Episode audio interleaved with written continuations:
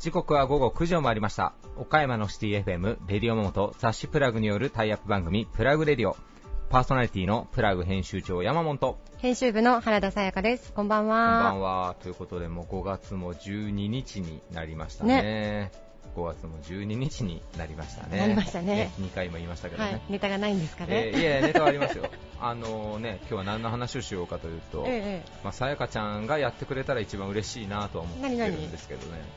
僕、一個夢がありまして、えええあの落ちてもいいんで、はいあのね、一回ね、M1 の予選に出てみたいなと思ってるんですよ。あ、そうなんですか。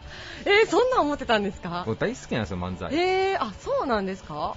あとね、あのヘッポコ DJ やったりもしますけど、あー、DJ ね。うんうんうんえーやったりもするんですけど、うん実はね、中学校ぐらいの時に、ほ僕らの時代はやっぱもうね、ドラゴンアッシュと黒夢う。のあ聞いてないと、もう非国民扱いされるような 環境で育ってまして、もう多分に影響を受けてるわけー、ドラゴンアッシュね。うんうんうんドラゴンアッシュもそうだし、もう僕の中でも黒夢の方に傾倒してたんですけど、あそうなんですねもうライクアエンジェルのダダダダダダダダダダダダをね、聞いて育ってたわけなんですはい、けど、はい。まあみんなでね、バンド組もうやみたいな話になって、おーおーまあギターをね、はい。頑張って買ってもらって、え、そうなんだ。え触るわけなんですけどね、はいもうね、もう三味線かいうぐらいの、パーンみたいな、なんて言うんでしょうね、もう無理やわと思って。指が痛く指て無理やわ。指が動かへんわってなりまし 指が痛くなるとこまですらやってなた。い。やってないんですよ。もう早々に断念したんですよ早すぎまあすね。んな細かいことはできないなと思って。早いな、諦なんだめるの。ったらね、当時あのラルク・アンシエルっていうねバンドがあってね。てね。えーそれのギタリストの人がねうん。タバコを加えながらこうギターやってるのがかっこよかったんでタバコはもちろん吸えないんでねええあのシガレットっていうタバコを模したねお菓子を加えながらちょっと気分だけ出して練習とかするんですけどでも全然弾けないんもうですよね。全然ダメなんですよもう本当にダメなんですよ。もうあこれはダメだと。難しいです。思ってうん。もう一人ねはい。あのなんでまあちょっとあんまり言い方良くないんですけど、え比較的、まあ、いけたグループに属してたわけですよね、うんうんうんうん。バンドをやろう言えうぐらいなんでね、ううなるほどね。なんですけど、僕はそこから脱落したわけですよ、要は。脱落したんですか、はい、バンド、もう音楽というものに対してのええ。リテラシーが低すぎて、ははははもう脱落してしまったなるほど、じゃないですか。なるほど。どうにかせんといけんと、うん。いうことで、ん。あのね、同級生に鉄道オタクの子が一人いまして、ほうほうほもう電車のことが大好きで、う。んまあ、ちょっとね、そんなにアクティブな子ではない子ですようんうんうん。そんなに喋ったことなかっう。た子ですよ。うんうんでもその子は実はお笑いが好きだということが分かりまして、まあ、余談ですけど、その人本当にね、電車が好きすぎて今 JR でマジで車掌さんやってるぐらいね本当好きな子なんですけど、まへあ、その子とはいお笑いだと、ーはい。これからはお笑いだと。これからはお笑いだと、うんうんでネタをね、書くということをね、やろうとしたんですけど、はいはい時間がないと思う。はい。もうね 時間、がないですよ。学園祭というか、あれまで、ああ、学園祭に向けて、ね。そうそう向けてないなるほど。時間がないと。うん、ほうほどうにかしないといけないということで、もうトンネルズのコントのビデオをね、うんレンタルで借りてきて、一言一句全部書き写して、もう完コピ。バカ受け。う。受けたんだ。バカ受け。よかったよかった。まるでオリジナルかのように振る舞う。えー なるほどね。ということをやったことがああって、、そうなんでですか。それが好評だったんでね、うん。あのー卒業式の後の謝恩会では、あうんうん。うんのそこの系エアラインというグループがいたんですけど、うん。もう彼らのネタをまたそこでも丸パクリをするという、ネタの丸パクリの味を占めてしまって、あ、その時にもう、そのね、パクリの味を覚えてしまったんですね。そうそうそうなんですなるほどな。んですけど、そやっぱお笑いは好きだったんで、はい。僕たちの時期で言うとね、あの爆笑オンエアバトルっていうのをね、あずっと夜中ずっと見てて育ったりしたんですけど、M1 はもう欠かさず毎年もう見てまして、あ、そんな好きだったんですはい、ね。なんで一回ちゃんとネタ書いてもう出てみたいなと思ってるんですよ。それこそあのクローズとか、はい。ルーキーズの作者の人あがはい。一回出てたじゃないですか、ね去出てましたね。去年か一昨年か、うんうんうん。あの人たち準々決勝ぐらいまで行ってるんですよ。あ、そんなに言ってたんですか？はい、まあ確かにネタもまあまあ面白かったんですけど、でもね、やっぱこう30過ぎてうんこういう仕事をやってて、うん M1 に出ようって言っていて、うん誰が出てくれるねん一緒にってなった時うんうんうんに出てくれないんで、うん、そうですよね。ね、さやかちゃんね、義理の兄弟いやで、、ちょっと待って。え、私？私、え、私？私。いや、奥さんと出たらいいんじゃない？いや、あの奥さんとはね、揉めるからね 僕ストイックなんで。いや、言うときますけど、ここも揉めますよ。え？ここも相当揉めますよ。いやいやいや、犬と猿ぐらい揉めますよ。いやいや揉めますけど、揉めますけど、夫婦で揉めるよりいいじゃないですか。まあまあまだね。夫婦で揉めたら揉め、うん大変だからね。そうそう、収拾がつかない。引く時間が長いんで、義理の兄弟で出てる方が、義理の兄弟。あのー、あれなんですよ、はい M1 の長い歴史の中で、はい確かはい2006年、1回だけど素人のアマチュアが決勝に進んでるんですよ。あ、そうなんですか。変歩町長っていう おばちゃん2人が。出てて、もうど素人なんですけど、まあ、ネタはようできてたんですけどね、なるほどと。え、決勝に進んだってことは、じゃあテレビでも？出ました、出ましたあ。そうなんですか。変歩町長というアマチュアコンビそれ以来一組も出てないんですほうよ。ほうほどう？う。え？ー、本当に？うん。いや、ちょっとネタによるわ。ネタ？うん。いいネタ書いてくれるんだったら。いやいや、書く書く。書くよ。もうコントはしないから僕は。漫才なの。も純粋なしゃべくり漫才で、純粋なね純粋なしゃべくり漫才。ほうほうほうほということでよく考えておいてくださいね。ういや、あなたもね。えー じゃあ行きましょうかはい、それでは行きましょう。えーはい続いては岡山地元リーダーたちの思考を探るバリアスリーダーのコーナーです。誰もが知る有名企業から岡山の隠れたすごい企業まで約200名のリーダーの皆さんへインタビューをしてきました。毎回の放送ごとに数人ずつインタビューを公開していきます。今回のテーマは仕事とは〇〇だということで、えー皆さんのお仕事に対する哲学をお伺いしてきました。リーダーたちへのインタビューには岡山で頑張る皆さんの明日の活力になるようなヒントが隠れているかもしれません。今回のゲストは岡山トヨペット株式会社代表取締役社長末永和則さん。株式会社岡山松田代表取締役会長河野はじめさん。株式会社ウェーブハウス代表取締役市川修二さん。株式会社体温365代表取締役藤井博光さん。弁護士法人太陽総合法律事務所代表弁護士近藤源之助さん。株式会社重藤組代表取締役社長重藤武さんです。それではどうぞお聞きください。以上フリートークのコーナーでした.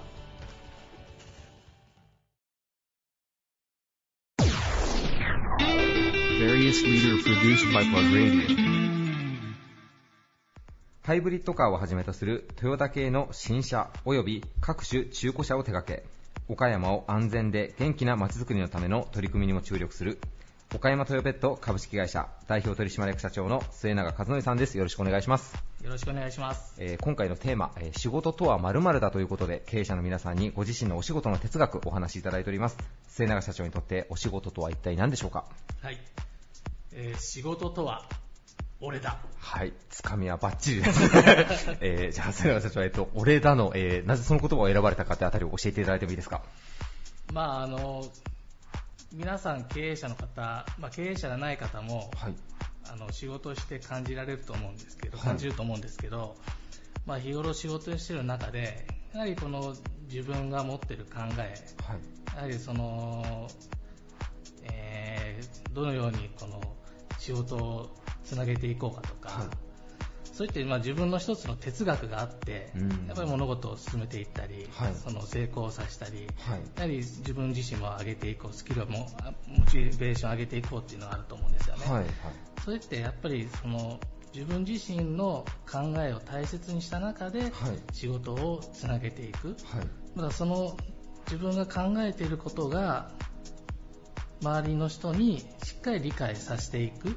これってやっぱり自分のことじゃないですか、はいはいだからその自分ごとをしっかり考えて仕事に結びつかせるってことがすごい大切なのかなっていうふうに僕は感じますね。なるほど、はい。まああのね、逆の言葉で言うと、まあ、例えば協調性が大事だとかっていうこともありますけど、うん。よりはもうそれぞれが自分はこれだこれだっていうのでやっぱもっと自分、まあ、悪く言うと、まあ、ちょっとエゴを出すぐらいでちょうどいいのかなっていうぐらいの感じですかね、と同時にはい。それをやるためにはい。やっぱり周りのこともしっかり理解しないといけないしうん。周りを巻き込んでいかないといけないと思うんですよね。はい。でそれ自身も自分がやっていかないといけないし、はい。やっぱり自分が相手にさらけ出すことによって、はい。相手のこともしっかりしっかり深く理解できる。はい。こうやってすごい仕事にとって大切なことなのかなっていうのを僕感じますじゃあ逆にこう例えば末永さん、まあ、トヨペットさんでいうと末永社長、まあ、トップダウンで例えばまあこれをやろうって言った時にいや僕はこうですってやっぱ強く言ってくるような人の方がやっぱりあいいなっていう風にやっぱ評価されるっていう感じでもあるんですかねそうですね、うそういったなんか双方のコミュニケーションをより深く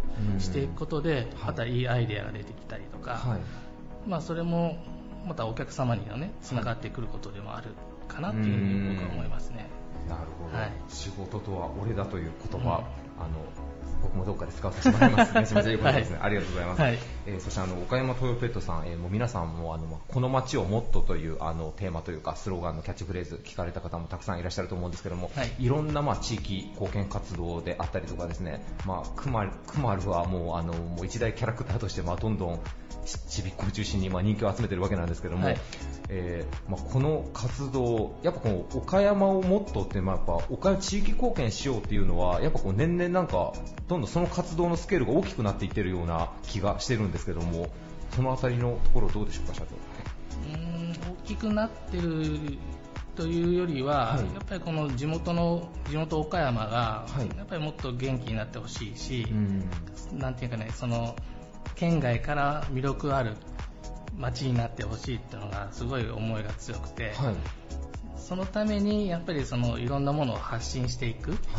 と同時に、やっぱりその地域の皆さんと一緒に何かものをなんか物事をなんか進めていきたい、はい。そういうなんか思いがなんか年々強くなってきたっていうのが、やっぱりなんかいろんな我々がやっているその一つの活動になってきてるのかなっていうのは感じますね。なるほど、うん。なんかこうトヨペットさんの SNS なんかをまあ見ていると、もう温度メディアとしてね、こう自社の情報だけじゃなくて、岡山の地域のお祭りであったりとか、うん。いろんな取り組み紹介されてたりとか、はい。まあ、ちょっとビジネスとは別のところで本当岡山底上げしようっていうのをすごく感じるんですけども、うん。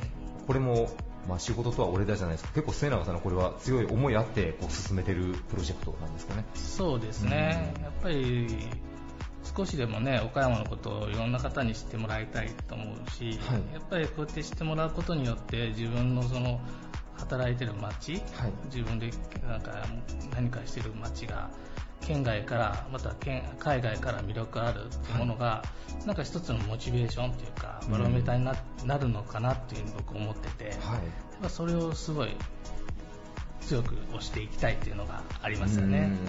やっぱりそれ末永さん、まあいろんなあの養殖も歴にされていらっしゃいますけど、まあ、日本全国、海外とか行った時にやっぱもっとこう地元を出していかないといけないなっていうような気持ちが やっぱこうふつふつ湧いてこられたんですかね。うん、やっぱりね、岡山すごいいいとこたくさんあるし、はい。いろんな、ね、ことあの方来られていろんな方と話すんですけど、はい。来られた方は皆さんすごいいい街だよねとか、うん。あまた来たいとか、はい。現にねリピートして来ていただいている方多いんで、はいなんかなんかもっともっといい形でね発信していきたいなっていうのはありますよね。はいはいありがとうございます。はいえーね、お車で、えーもし購入予定の方はトヨペットさんもちろんなんですけども、まあ、あの街を地域活性されているトヨペットさんの活動にも皆さん注目していただけたらなというふうに思います。ゲストは岡山トヨペット株式会社代表取締役社長の末永和則さんでした。ありがとうございました。Various leader produced by Plug Radio. デミオやアクセラなどマツダ社の販売拠点を展開。本社野田ショールームをリニューアルして併設されたカフェ岡松も運営されています。株式会社岡山マツダ代表取締役会長の河野はじめさんです。よろしくお願いします、よろしくお願いします。えー今日も大変気持ちがいい野田ショールームに来て、えーカフェ岡松のコーヒーをいただいてるんですけどもこちらね岡松の特製ブレンドですよね会長。そうですね。はい。だんだんとこう、しあの、人気も出てきて、あそこ行ったらコーヒー美味しいねっていう方もね、はい。おかげさまで、あの、最近増えてきて、嬉しいですね。はい、あのぜひね皆さんあの別にお車を買う目的じゃなくてもあのコーヒー求めてあの全然いらしていただけたらと、はい、いうことなのでぜひ野田ショールームに皆さん足を運んでいただけたらなというふうに思います。それでは河野会長に今回のテーマについてお伺いしたいと思います、えー河野会長にとってお仕事とは〇〇だということで、えー言葉を置き換えていただけたらと思います、えー会長にとってお仕事とは、えー一体何でしょうか？え仕事とは、出会いの質を高めるための手段であるという、なるほど。ちょっと難しいかもしれないんですけど、はい。やはり、こう、自分のこう人生の、いい人生を生きるためには、やっぱり出会いの質がはい。高くなくてはいけないと。はい。でそのやっぱりいい出会いを、えー求めるためには仕事の質を高めて。うん。でそういう方たちとこう、えーいい時間を過ごす。はい。ことがねやっぱり大事じゃないかなと思ってはい。やっぱり出会いの質を高める。うん。そのために、まあ、いい仕事もするとはい。いうふうな、あのことを考えてます。なるほど。えっと出会いのまあ質ということなんですけども、これはまあ、ステップアップ式にこう自分よりか、まあ、目上の人と付き合っていこうというよりは本当に質のいい方というか波長が合う方とこう出会うために仕事が役に立つというような意味合いですかね。自分のやっぱりこう会社に対する経営であるとか生き方であるとか、まあ、人生どういうふうに生きるかっていう時にそれはあのあのそれの階級とかそういうあの職位とかあの肩書きとかそういうんじゃなくて、はい。やはり自分に自分の価値に価値観にこう共有してくれる人とか、やっぱりあの話が合う人でもっと分かりやすく言えばやっぱり好き嫌いで言えば好きな人ですよね、そういう人なんかと多くこう出会うことができればはい。いいと思いますね。なるほど。はい。あの岡山松田さんといえば、まあ、最近はあのショールームなんかのリニューアルでも、まあ、かなり注目も浴びていらっしゃいますけども地域のスポーツ振興であったりとかあとまあ自社でも野球チームを、ね、かなりこう、まあ、力を入れて応援していらっしゃるということなんですけども河野会長ご自身こう、まあ岡山松田の経営にも先ほど言われてたその出会いの質っていうところは何かこう影響されているというか。であの特に岡山に来て、まあ、いろんな人と出会ってでその時その時のこう出会いの中からでも出てくるヒントなり言葉なりそういったものが今までの自分のこうキャリアとはうまく結びついた時に、いはい。あじゃあこういう方向でいこうとかはい。でこういうふうにやっていこうとかっていうのはやっぱり自然とこう出てきたような感じがしますね。なるほど。あの野球部の方たちがね、かなりあの野球部もそうですし、お仕事もはつらつとしていらっしゃるんですけども、河野会長がやっぱこう体型の方たちが好きっていうのも実際経営にもこうつながっているんですかね、好き嫌いというか。それはもうあの絶対それはありますね、うん。えーまあ、あの好き嫌いって言ったらこうちょちょっと語弊があるんですけどやはり自分たちと同じ目的を持って、まあ、それは部下であっても社員であっても同じ目的を持って同じ釜の飯を食いながら同じ方向に向かって進んでいくはい。でそのためにやっぱり野球部のメンバーにとっても我々にとってもお互いにそれはあのお互いの同じ世界でねはい生きるものとしては、だお互いに大事なねうんあのものですよね。なるほど。はいまあ、経営者の方、管理職の方こう以外でも、例えばその、まあ、会長がその、まあ、社会人駆け出しの頃とかも、やっぱりその今、社会的にこう、まあ、新卒のこれからの社会人で頑張っていく人たちも、まあ、上を目指すんだったら、やっぱり出会いの質っていうのは、やっぱこう皆さん大事にするべきだと思われますかね、会長も。そうですね、はいでその時にやはり大事なのは、やはり自分の考え方なり、価値基準とかいうものをしっかり持ってこないと、やはり流されてしまったりとか、うんただ単にこう上辺だけでいいからな、いいなとかいうんじゃなくて、やっぱり経験に裏打ちされたとか、あるいは失敗から学んだことであるとか、まあ、たくさんのこう中での、まあ、例えば経営に置き換えれば、あのーどうですかね、まあ、経営方針みたいな、はい。そういったものがしっかりこうできておかないと、うん。やっぱりこれがこうブレてしまうとなかなかこうで出会いもね、うんまあうまくいかないと思いますし、皆さんが共感してはついてきてくれるためには価値基準というのをしっかり持っておかないとい。けないと思いますね。なるほど。えリーダーはもうまさしくそれは持っておかないといけないし、まあ、出世というかもっと成長していこうという人はやっぱその出会いの質っていうのをやっぱこう大事に持っておくべきだということですね。ねでそれはやはりあのみんなが共感してくれるくれるものではないから、だから自分がこう納得できるものとして軸としても持ってそれをこう持ちながら社員あるいはまあさっきの野球部のメンバーなんかと一緒に心を酔わせる、まあ、浸水していきながらね、はい。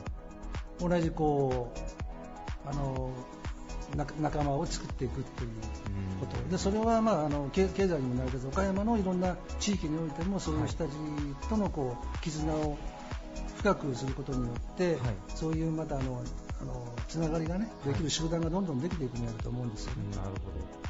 その出会いの質をこう大切にしなければならないというのは会長ご自身こういつぐらいからこう気づかれたというかやっぱ大事だなっていうのはこう思い始められたんでしょうか？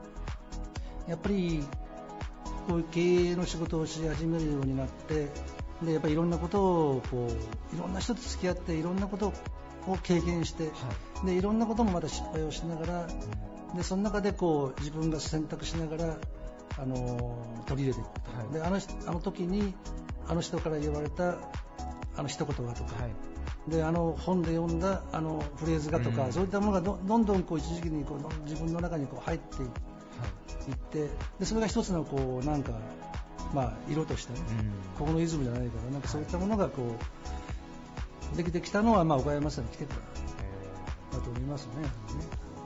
でみんながそれに対してこう共感してくれる方がブツブツとこう出始めて、あそれはやっぱ正しいですねとか、あそれはまあ好きですねとか、はい。それはなんかいいですねとか、そういうことを呼ばれるようになってくると、すぐ調子に乗ってまたそういう、なるほど。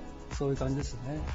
好きというのがそのイエスマンであるっていうことではないであすね、今お話をお聞きしている限りで言うと、なるほど、もうその同じ目標に向かって一緒に頑張ってくれる仲間であれば、まあ、苦言を言う人であっても、まあ、その人をいろんな意味でもっと深いところで好きになれるかどうかっていう、そうですね。だからあの今割とこうまあ正しいとか正しくないとかいいとか悪いとかまあそんなことがまああるんですけど、はいでもそんなものは結果的に本当に何が正しいか何が正しくないかって分からないじゃないですか。はいだったら自分のまあ好きなことをやってそこでまあ納得いくようにねはい、な生き方した方がなるほど。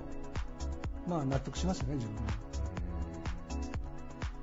いやーいいですね、会長。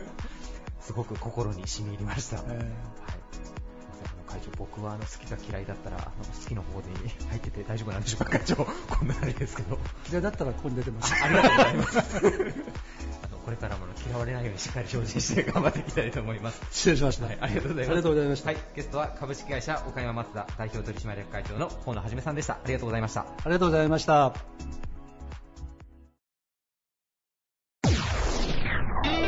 Various leader produced by Plug Radio. 不動産仲介を核に不動産投資、イノベーション事業、発電や会議室運営まで手掛けている企業です。株式会社ウェーブハウス代表取締役の市川修司さんです。よろしくお願いします。はい、よろしくお願いします。えー市川社長に早速今回のテーマについてお伺いしたいと思います。えー皆さんに今回は、えー仕事とは〇〇だというふうに、えー言葉を置き換えてご自身の哲学をお話しいただいていますが、市川社長にとって仕事とは、えー何でしょうか？そうですね、まあ一言で言うと仕事とは人生かな。仕事とは人生。人生ですか？ちょっと事前の打ち合わせとちょっと変わってきましたね。えっと、人生という言葉を選ばれたのは、うん、そうですね、あのまあ、多分人生っていうのはいろんな意味があって、はい。やはりこう自分がこう生まれてきた中でですね、はい。まあ、あのじゃあどういう人生を選ぶのかっていうみんな選択肢があると思うんですけれども、はいまあ、私にとって、まあ、自分自身を大きく成長させてくれたっていうことも仕事ですし、はいえー自分があの本当に心から喜べる、うんえーまあ、その源になっていることもやっぱり仕事なんですよね。うんだから仕事を中心に言えば人生回ってるのかなとなるほど、なるいうほど。ことなんですよね。なるほど。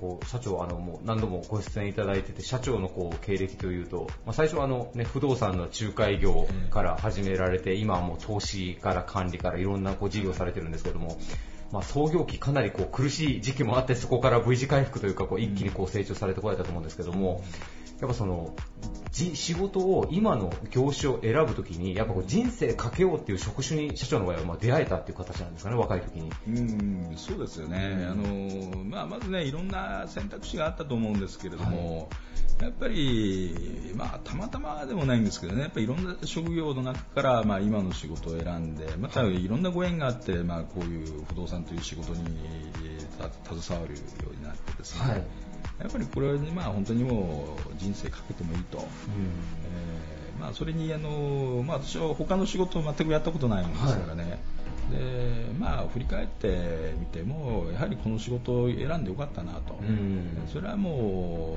ううちの若手の社員にももう何度も何度も言ってますけどね、はい。誇りを持ってできる仕事なんですよ、うん。というような話をいつもしてます。なるほど、まあ、仕事とは人生だという、まあ、その人生の中で不動産業をこう、まあ、選ばれたわけなんですけど、市川社長がこう今、まあ、若手の人たちに伝えていることでもいいんですけど、一番感じられるその不動産業の魅力っていうのはどういったところにあるんでしょうか？そうですね、やはりあの、まあ、住とかですね、はい。まあ、例えばじゃああの人が遊ぶ空間であったり、はい。えー物を生産する工場であったりとかですね、はい。ショッピングはい。するところ。の、もうやっぱり全てが不動産がえー絡んでくるじゃないですか。はい。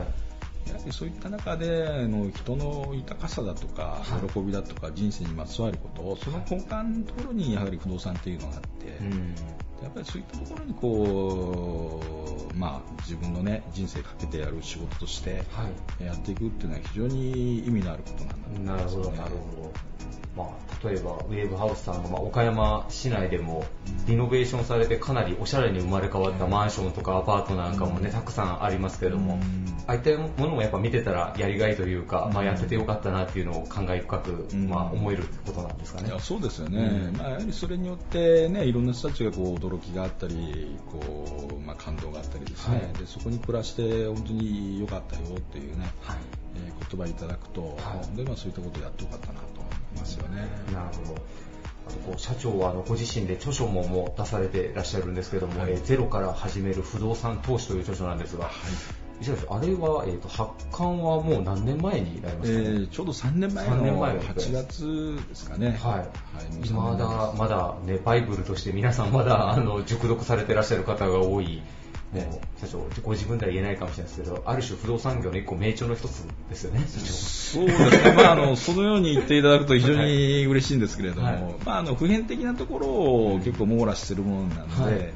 えー多分ね何年経っても使えるっていう、うん。そういったまあもともとそういうコンセプトで書いたんで、はい。でまあまあねあの未だにちょっとずつ売れてますね。なるほど。はいそんな、まあ、あの先ほど言われてた不動産って、まあ、街の景観であったりとか、い。街づくりとか、まあ、人の、ね、自由の部分でかなり大きな部分を占める大事な、まあ、お仕事ではあるんですけど、社長が出されている著書のように、まあ、あの関わる人たちにとって財産を形成できる一つの、まあ、有効な手段というのでも注目をもっとされてもいいのかなと思うんですけれども、社員さんもやっぱ皆さん、ご自身で不動産投資されている方もいらっしゃるんですか？そうですね。あの弊社のもう幹部社員はもう全員やってますよね。だから若手もこれからあのそういったことにチャレンジしたいっていう人たちも今増えてきてるんでですね、はい。でまあ、どんどんねあの私が持ってるノウハウはまあ全部伝授するんで、まあその中で不動産買っていって、はい。えーまあね、あの人生これから100年時代って言われてますけれども、じゃあ老後本当にもう政府に年金とかに、ね、頼るんではなくて、でもう自分の力で自分の資産をこう構築して、えー自分の生活老後の生活を豊かに、えーしてもらえたらなという思いで、えーそういったことを広げていこうと。なるほど。そう僕みたいな小さな人間はやっぱそういう手法を自分が知ってたらなるべく人に教えたくないと思うのが 常だったりするんですけど、社長、逆にそこはもうオープンソースでも皆さんそれでもう豊かになってくださいっていうスタンスなんですね、社長そうですよ。ね、あのまあ、それをねあの私が伝えたからといってねあの自分が不利益を被ることは全くないので そこはもう完全にオープンでやってますよね。今、ウェーブハウスはまあ毎年求人でこう、ね、新しいこう勢いがある若手の方を募集、採用されてらっしゃるわけなんですけども、どういう人にこう今後、不動産業界に入ってきていただきたいですか？あそうですね、やっぱりね、あの本当に元気で素直な人ですよね、それからまあ上昇志向が強くて、やはりねあの、生きてる喜びを感じるっていうのは、やはり自分が成長してえーし続けていくっていうことだと思うんで、やっぱそういった前向きな考え方を持ったチャレンジングな、ね人にどんどんこの業界に入ってきていただきたいなと思います。はい、ありがとうございます。えー不動産業に興味を持った方はもうぜひね、まずは市川社長のゼロから始める不動産投資をまず読んで、ぜひ一度あのウェーブハウスさんの門を叩いていただけたらなというふうに思います。えーゲストは株式会社ウェーブハウス代表取締役の市川修司さんでした。ありがとうございました。ありがとうございました。Various leader produced by Plug Radio. お客様に最良の老人ホームを無料で案内する県内初の専門機関在宅特化型の調剤薬局も手掛ける企業です株式会社体温365代表取締役の藤井博光さんですよろしくお願いしますよろしくお願いします。えー今回のテーマ、えー経営者の皆さんに私にとって仕事とは〇〇だということでご自身のお仕事の哲学をお話しいただいています藤井社長にとって仕事とは一体何でしょうか？はい。えーまあ、やりがいとか生きがいとかですね、いろいろそういうのもあると思うんですけども、まあ、私たちのおサービスを提供するお客様との約束事だというふうに考えてますので、はいまあ、私にとって仕事とはお客様との約束事というふうに考えております。なるほど。約束事という言葉を選ばれたっていうのは、やっぱこのお仕事柄というのもあるんですかね、やっぱまあビジネスではあるんだけども、ちょっと医療の分野に入ってくるというか、そういう側面もあるからってことなんでしょうか。そうですね、あのーまあ、いろいろ我々は施設とか、あーまあ、老人の方とかとお話をしたりしますので、はい。やはり信頼関係が一番なので、やはりきっちり守らないといけないことは、一つ一つ積み重ねていくことが、まあ、信頼につながるのかなとはいいうふうに考えています。うーん、なるほど。約束事ということですね。えーそしてあのね、ま、もう放送の時にはひょっとしたら1年半か2年前ぐらいになるかもしれないんですが、まあ、体温奨学基金ということで、はい。えー実はあの薬剤師さんはを志している学生さんを応援する、まあ、基金もこう創設されたんですけども、ええ。どうでしょうか、実際に運用を始められてみて、なんかこう学生さんからお声が返ってきたりとか、なんか感触的なものはありますか、はいまあ、一度あの、レセプションパーティーみたいなのもさせていただいて、はい。まあ、が学生さん、あと大学の先生も一緒に来ていただいて、えまあ、会をやったんですけども、まあ、学生さんはもちろんのこと、うん。まあ、学校もですね今、非常に少子高齢化で生徒さん集めに困ってますので、うん。まあ、ああいうような基金があると非常に助かるという喜びの声はいただいております。なるほど、なるほど、はい。えっと、学生さんはすみません、ちょっと勉強不足なんですけど、薬剤師になる方っていうのは、普通に4年間大学に通われる感じなんですかね。えっと今、薬学部は今6年間あ6はい、なってますので、はい非常にその親御さんの費用負担というのは。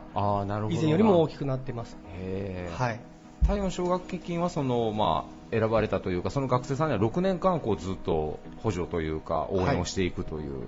そうですねあのーまあ、支給を受け始める学年によって変わるんですけども、はいまあ、1年生から受けられる方もおられますし、はいまあ、5年から受けられる方もおられますし、はい基本的にはあー最終う国家試験を通るまで、うんえー支給をするという形になります。なるほど。はいあ、なるほど。学年、まあ、もしかしたらね、お家の経済状況が急に悪くなったりする方もまあ中にはいらっしゃったりとかで、もうそのどこのタイミングでも別に申請自体は出して OK ということなんですね。そうですね年に1回募集がありますので、はいえーその時に募集していただいて、うんえーまあ、選考がありますので、はいそれが通ればうんその学年から支給するという形になります。なるほど。はいあの冒頭で約束事というあのお言葉いただきましたけど、やっぱねこういう素敵な基金っていうのはやっぱ長く続いてもらいたいって願っている方も多いと思うんですけども、ええこれは先生もうずっと永続的に続けていきたいなということですね。はいそうですねはもうあの非常にいいことをやっているというふうに自自負しておりますので、はいまあ、あの私のもっと先の代までですね、はい続くように、まあ、運営をしっかりやっていきたいなというふうに考えております。うんなるほど。えーあとですね、まあ、最良の老人訪問は無料で案内するという、まあ、結構他にはない事業のこうモデルをされてらっしゃるなと思うんですけども、はい。やっぱりこう、日々、まあ、親御さんたち預ける先っていうのになると、やっぱり今インターネットの時代なんで調べはできるとは思うんですけど、ええ。やっぱりその専門家に相談したいというニーズはやっぱこう高まってきてるなというのは感じてらっしゃったりもしますか？あそうですね。やはりあの、アパート、普通の我々が入るようなアパートと違うのは、はい。やはりそこで中でサービスというのがありますので、うん。まあ、介護度とかであったりですね、はい。えーライフスタイル、うん。うーそういうものがやはりインターネット上だけではわからないので、はい。実際に、まあ、足を使って情報を集めている我々からのご紹介を聞いていただくのが、うんまあ、あーご家族の方にとっては一番最良かなというふうに思っております。なるほど。はいそうですね。なんか、インターネットで美容院選ぶわけじゃないからね、親御さん預けるってなると、やっぱね、ね施設の中のことをよく知ってる方に聞いてもらいたいっていうのがありますよね、ええやっぱり。なるえほど。ありがとうございます。えー、どうしよう、でも、あれですね。もう創業されてから何年目ぐらいになりますか ?2019 年でいうと。今、4期目に入りまして、はいまあ、実質、そうですね、3年目なので、はい本当に、まあ、あー会社としても、今からが成長期にどんどん入っていくかなというふうに思ってます。なるほど。いや、あの、僕が知る限り、岡山でかなり珍しい、なんかね、アントレプレナーのお一人だなと思ってるので、なんかこう、創業されてから、まあ今のところは、ご自身が想定してた通り、まあ、伸びていってるなっていう実感でいらっしゃいますか、やっぱり会社自体が。えあのーまあ、私、せっかちなのでですね、もっと、あのー出店をしたりとかですね、はい。えーしていきたいなというふうには思ってたんですけども、やはりその弊社のスタッフうん。が育っていくっていうスピードももちろんありますし、はい。まあ、そことの兼ね合いもあるので、まあ、現状、お順調にはいっておりますけれども、はい。まあ、まだまだ頑張りたいなというふうに思っております。ありがとうございます。えーぜひね、老人ホームをお探しの方はですね、まあ、体温さんに、そしてあの、薬剤師目指している学生さん、体温奨学基金についてもぜひ、あの、チェックをしていただけたらなというふうに思います。ゲストは株式会社体温365代表取締役の藤井博光さんでした。ありがとうございました。ありがとうございました。Various leader produced by Plug Radio. 紛争予防ホームや戦略ホームなどの領域で専門的総合的にサービスを提供している。利他の精神と依頼者第一主義を貫く企業法務の法律事務所。弁護士法人太陽総合法律事務所。代表弁護士の近藤源之助さんです。よろしくお願いします、よろしくお願いします。お願いします。えー近藤先生今回テーマがですね、はい。仕事とは何々だという形で、皆様にあの仕事の哲学だったりとか、い。思いというものを教えていただいてるんですけれども、はい、近藤先生にとって仕事とは一体どういったものでしょうか？えーまあ、一言で言えとい。うのはなかなか難しいことですけれども、まあ言うとしたらですね、はい、天が人間に対して与えた使命。使命、であると。はい、それが職業であるということで、その仕事というのを私は職業というふうに置き換えて、職業論ということで考え方を持っているなるほど。という。ことです。職業論、先生が考えられる職業論についてもう少し詳しく教えていただいてもいいでしょうか？あの職業というのを考えてみると、はい、職業というのは世の中の役に立つ仕事なんですね。うん。世のため人のために役に立つこと。はい、人間がですね、はい世のため人のために役に立つことがそれが職業というものであると、でおそらくそれ以外に何かあるかといったら僕は一番世の中の人間が世のため人のために役に立つつまり世の中のためになるそういうことっていうのは仕事ということを通してだろうと思うんですね、はいはい。それから仕事が人間にとって一番大切なはい、使命であるというふうに考えます。なるほど、はいても分かりやすいです。お金をもらうことの対価とかではなくはい。自分が世の中に貢献するためにはい。与えられた使命といはい。う捉え方で間違ってないでしょうか？はい。ただ収入というものとの関係がありますよね、はい。この収入との関係というのははい。大事なことだと思うんですよ。で、えーまあ、ある人が言ったんですけれどもえ。うーん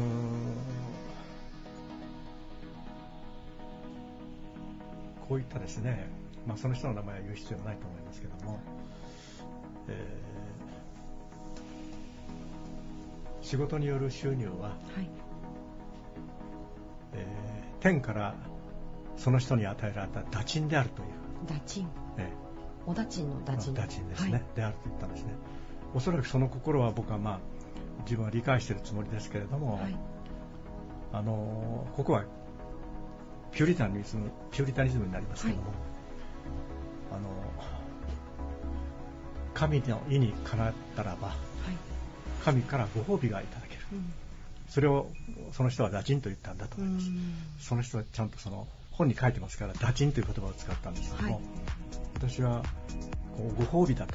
はい。いうふうに天から与えられたご褒美というのがそれが収入、うん。まあ、金銭と言ってもいいかもしれうません。ん。収入であるはい。というふうに、まあ、じゃあ天はどういう人にはい。打賃である、まあ、打賃というかその褒美をはい。くださるのであろうかはい。ということになるとそれは世のため人のために役に立ったことをしたから。うん。それが神の意にかなってはい。ご褒美がいただけると。はい。それがその報酬としてはい。お金であったりするはいということになるしたがってそのお天からいただいたお金とはいいうのは決して癒しいものではない、うん。カトリックの思想から言うとはい。商人というのは地位が低くってお金を扱うということでね、えーお金に対する下げすむ気持ちもあるだろうと思いますけどもそれは一つの考え方である。はい。しかし私はやっぱりこの世の中、えー仕事をして報酬をいただけるというのは私は神からうん。いただけるご褒美であるうんというふうに考えてはい。それでそれは従って癒しいものではない、はい。商人という仕事も癒しいものではない、はい。貴重なものであると。はい。神が褒めてくださったうん。そのことの表れとして報酬、うん。対価が支払われるというふうに。なるほど。そういう今お話を伺ってますとですね、はい。あの自分の職業に対してはい。こう誇りを持とうという気分にとてもなりました今。あ あのの。プライドを持ってやらなければいけないなと、また身が引き締まるような思いもあったんですけれども、はい、お金ということについてやっぱり今資本主義の世の中ではええ。お金で回ってますよね、はい。確かにね。ですからお金に対する警戒はしとかんといかんと思いますけれどもしかしそれはあのお金を儲けるということが、はい、その経済のやっぱり中心になって回っていると。いうことを肯定する考え方だと思います。自分でもそう思いますね。はい、したがって、えーお金を扱う仕事のお仕事っていうのは、えー昔で言えばね、はい。知能交渉と言われたり、あはい。えーカトリックではやっぱり聖職者がいて、はい。上に聖職者がいて、そのお一番下の商人というふうなことになるだろうと思いますけれども、僕はあの仕事というか職業というのは、はい、これちょっと人間論になりますけどえね、人間は本性として利己と利他というものを持っている。と、で利己というのは自己保存本能、うん。利己あの自己保存本能から来る本能的なはい、そのお利己。はい、であると。利他っていうのは人間が社会性を持っていることすなわち人間は一人では生きられない。社会を作って社会の構成員になってその社会の中で生きるという。うん、うん、はい、そうでなかったら人間は一人では生きられない仲間の社会の役に立つことによって人間は初めて生きていける、うん。だってそれはそうです。一人では生きていけない。はい、それが社会的動物と言われるゆえんだろうと。はい。そうすると人間の本性としてはその自己保存本能から本能から来る利己利他自己心とそれから社会的動物であるといううん。社会的な生き方をしなければやっていけないという意味でこれもやはり利他という他を利すると。はい、利他だからその利他の心というのと利己自分をほエゴエゴですね。うん。利と利己を言ったらエゴそれがその同時に存在する。うん。両方が存在するのが人間の本性ではなかろうかとあ。そう思ってるんです。あ。でその人間が職業に就くとい、いうことになりますと、はい。その職業というのはその世のため人のためにサービスをしてはい、役に立って役に立つということがつまり利他なんですね、うん、奉仕性と言ってもいいかもしれないその役に立つことによって初めて社会から報酬が与えられる、うん、これ利己的なこと。なりわいですよね、うん。だから奉仕奉仕する社会に奉仕するという世のため人のために役に立つということによって利己すなわち報酬が得られると。ええ。でこれはなりわいとして成り立つわけですね。その収入によって仕事生活をするという意味ではい。なりわい、そうすると職業というのはなりわいであると同時に奉仕である。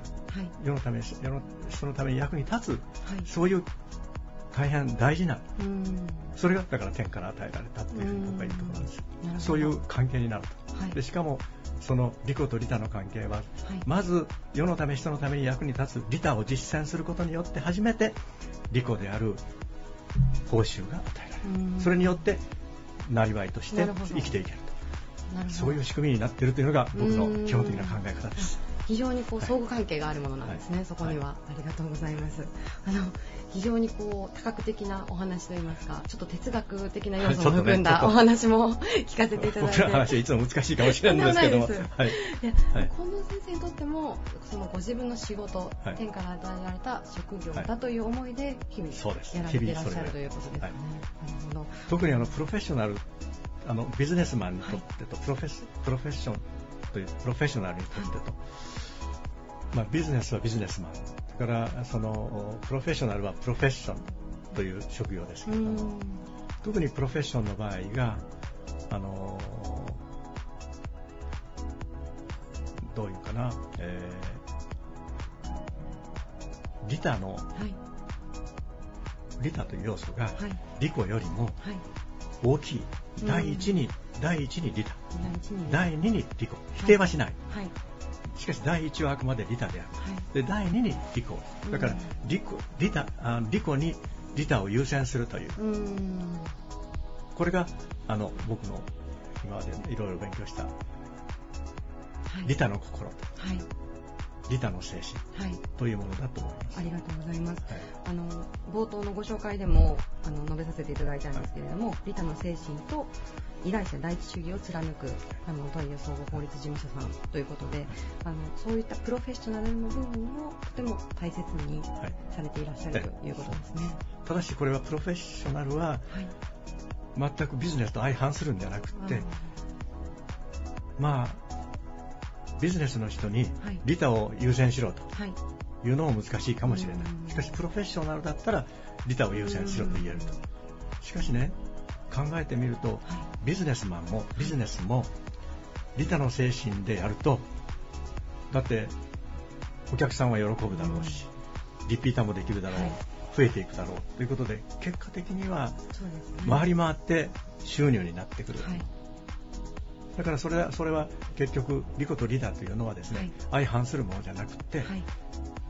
プロフェッションではもちろんですけどもビジネスでもそれはうんその精神は活かせてうんそのおビジネスにおいても奉仕というもの利他という心で利他という精神で仕事をしたらはい。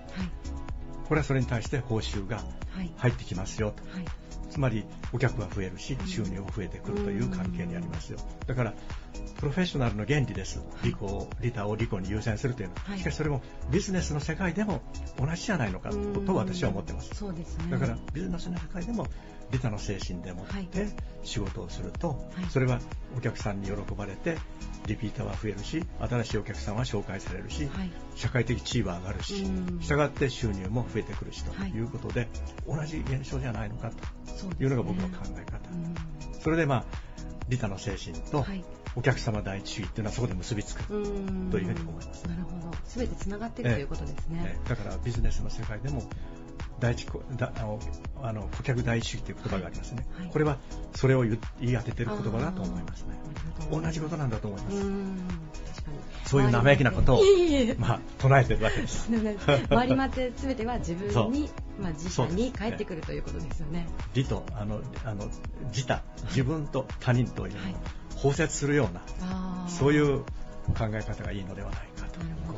分離するんじゃなくて、はい。はい、同じことなんだと、と思うんですがい。かがでございましょうか？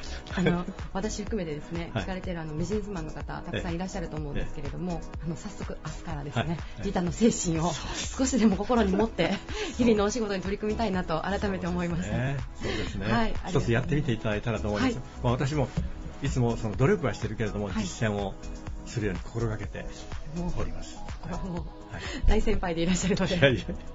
そうなんですよ。弁護士いつの間にか50年になりましてね。弁護士道50年で、まあ、おかげさまで弁護士道50年ということはい。で感謝を申し上げてるんですが、はいはいありがとうございます。あのこれからもですね、はい岡山の企業をたくさん支えていっていただけたらなと思います。企業にもそれを吹き込んでおりますんであありがとうございます。よろしくお願いします。はい、よろしくお願いしますありがとうございます本日のゲストは弁護士法人太陽総合法律事務所代表弁護士の近藤玄之介さんでした。ありがとうございました。ありがとうございました失礼をしました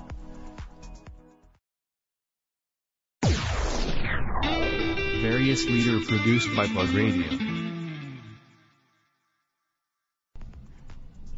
半世紀以上にわたり積み重ねてきた高い技術力でマンションや商業施設など幅広い建物の建設を手掛ける総合建築会社株式会社重藤組代表取締役社長の重藤武さんです。よろしくお願いします、はい、よろしくお願いします。お願いします、えー社長今回テーマがですね、はい仕事とは何々だという形で、はい皆様の仕事への哲学だったりっていうのを、ちょっとあの私たちのような若輩者に ぜひ教えてくださいというテーマなんですけれども、はいあの社長にとって仕事とはどんなものでしょうか？はい、えー私は、まあ、仕事とはまあ信用だというふうに思っています。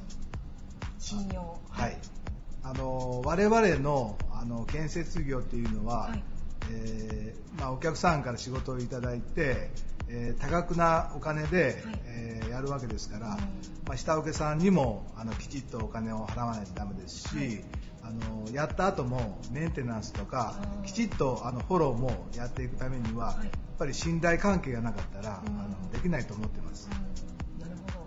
メンテナンスとかもこう手掛けられるんですか？ええ、あのーやはりやった後ですね、水回りとかトイレとか、まあ、電気関係が、あのつかないとか、えー水道が出ないとか、そういうのも、あのー早く、えーお客さんのニーズに合って素早く、あのー直していかないと、もう次からはあのあそこに頼まないとかなってくるので、まあ、その辺のフォローをちゃんと、あのしてます。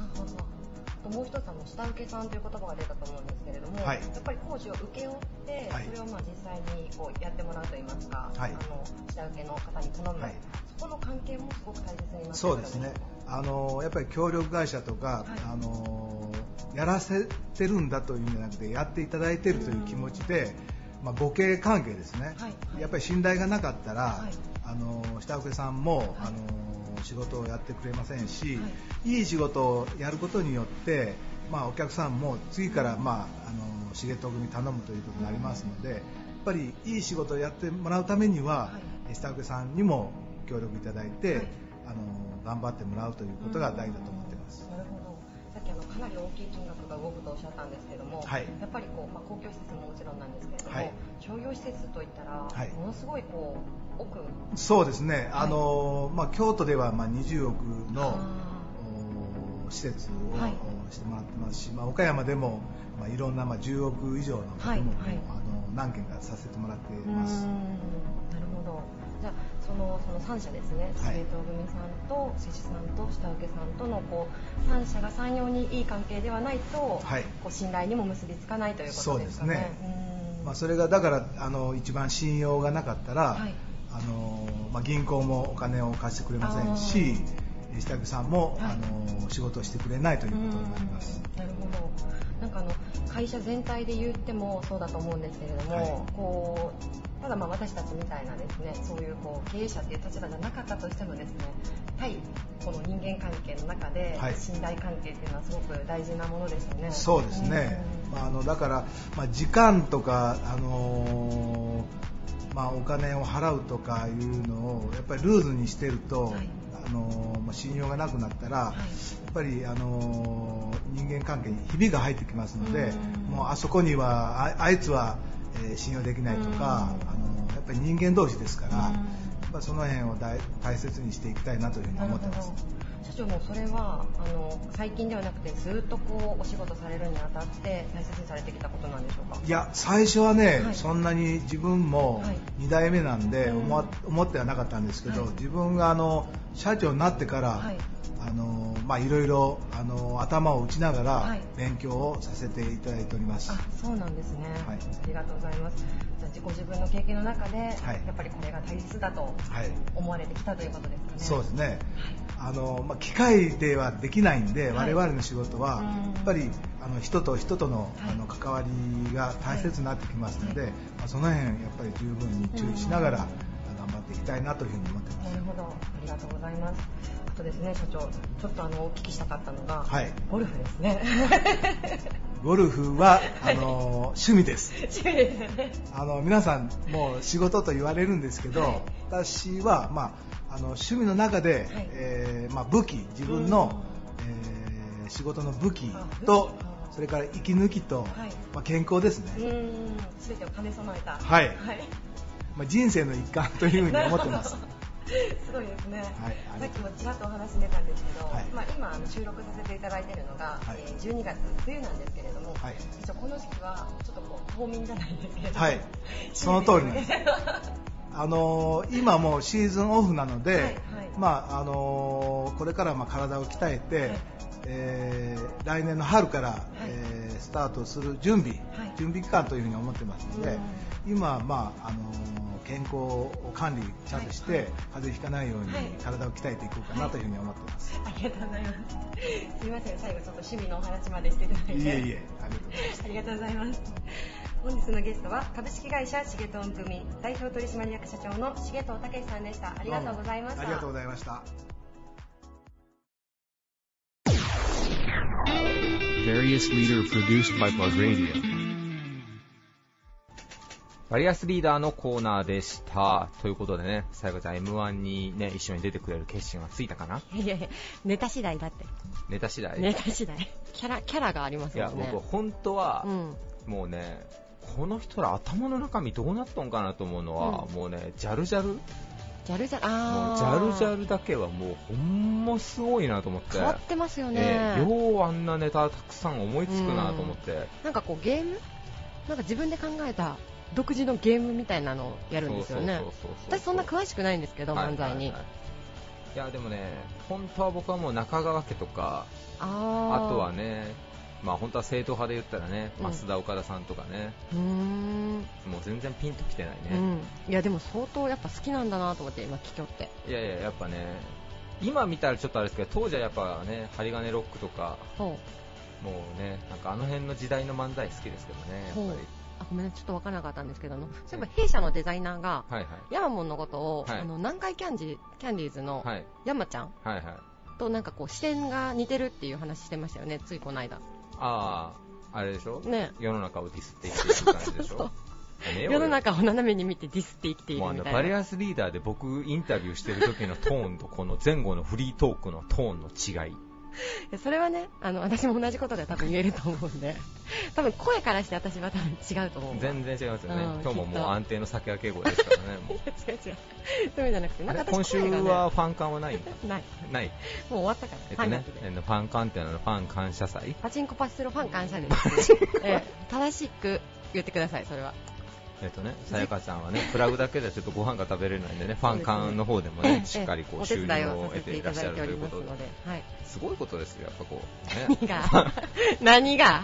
多分ファン感に出てる女性キャストの中でラジオ番組出てるのあなただけですよ多分全国、日本列島を見渡して一人だけですでもねあのパチンコ屋さんのあのイベントコンパニオン、まあ、昔すごかったんですよ。それこそ規制もすごく緩くてパチンコ屋さんに関して、はいはいであのずーっと40分ぐらい何のネタもなく喋り続けるみたいな MC 専用のいあのコンパニオンがいるんですよ。すごいですよそのトーク力。だから台を見て中継するんですよね。今こここうはいですねおはいはいはい。客様みたいな煽りマイクって言うんですけど、はいはいはいだからあのそういうなんていうんですちょっと芸能活動も一緒にしながらイベントコンパニオンするみたいな人ははい。結構多くて、はい。それこそ大阪とかなんですけど岡山もほとんどいないんですけどパチンコ屋のイベントがあるね。ちょっと舐めたらいけい。やいやいやああい舐めたらいうけのの技量はすごいあれはねですごいですよ本当に。りねあのトロサーモンのねダメになった久保田さんもね、はい。ハッスルの MC をずっとやって あれももう名人芸ですからねそうなんですよ、もそうそうそれと多分共通するところがやっぱ MC ってすごいなと思って何もないところから自分でこう喋っていく。最近それこそニコニコ動画とか YouTube で、うんうんうん。あのスーパーマリオのゲームとかを自分でプレイしながら同時で実況中継してるのを流すような人たちもたくさんいるんですよ。とかストリートファイターやりながら自分で実況しながらプレイしたりとかする動画を上げる人とか、やっぱね実況力大事ですよね、うん大事。ちょっと次やってみましょうか。え何を何を何をえいやいや。M1?M1 いやの訓練を違う違う違う違う違う。あのラジオをしながら僕が目の前にいるさやかちゃんを実況で伝えていく、それはね多分誰も面白くないからやめよあう誰も面白くないから。じゃあやっぱりこうね M1, M1 に出てね、うん。それをインスタのストーリーとかでね、うんうんうんうん。ライブ配信しましょう実況しながら。今裏方にいます。これから本番に行ってきます。好きやなちょっ M1 とマジで出ようね。え本当に？そんなに？いや本当に出ましょうよ。そんなでも野望があったんですね山門に。いありますよ。や全然多分みんな知らないでしょそんなこと。会社のみんな。知らないでしょうね。ねねいやーまあね僕なんか変に司会やらなんやらさせられることが多いですけど、舞台度胸はあれでついたかもしれないですね。まあね。一切緊張はしないですからね。こちとらは全然ついてないですけどね。それを引っ張り出すいやいやいやもうあの あなたもあのメンタルが僕なんか アイアンマンと呼ばれてるんで全然大丈夫。ないですよね呼ばれてないですよ一回もね呼ばれてないですよね。いや本当に。ということでね今年はもう予選始まってるかどうかちょっと調べますけども、はいさやかちゃん、ねじゃあ一緒に出ましょうね。義兄弟っていうコンビ名でいきましょう。まんまか。義兄弟でね特攻服着ていきましょう。はい、ということで今週も1時間皆さん、えーありがとうございました。えー来週も、えー日曜日の夜9時にお会いしましょう。それではバイバイ。This radio produced by Okayama Premium Magazine Plug. See you next week.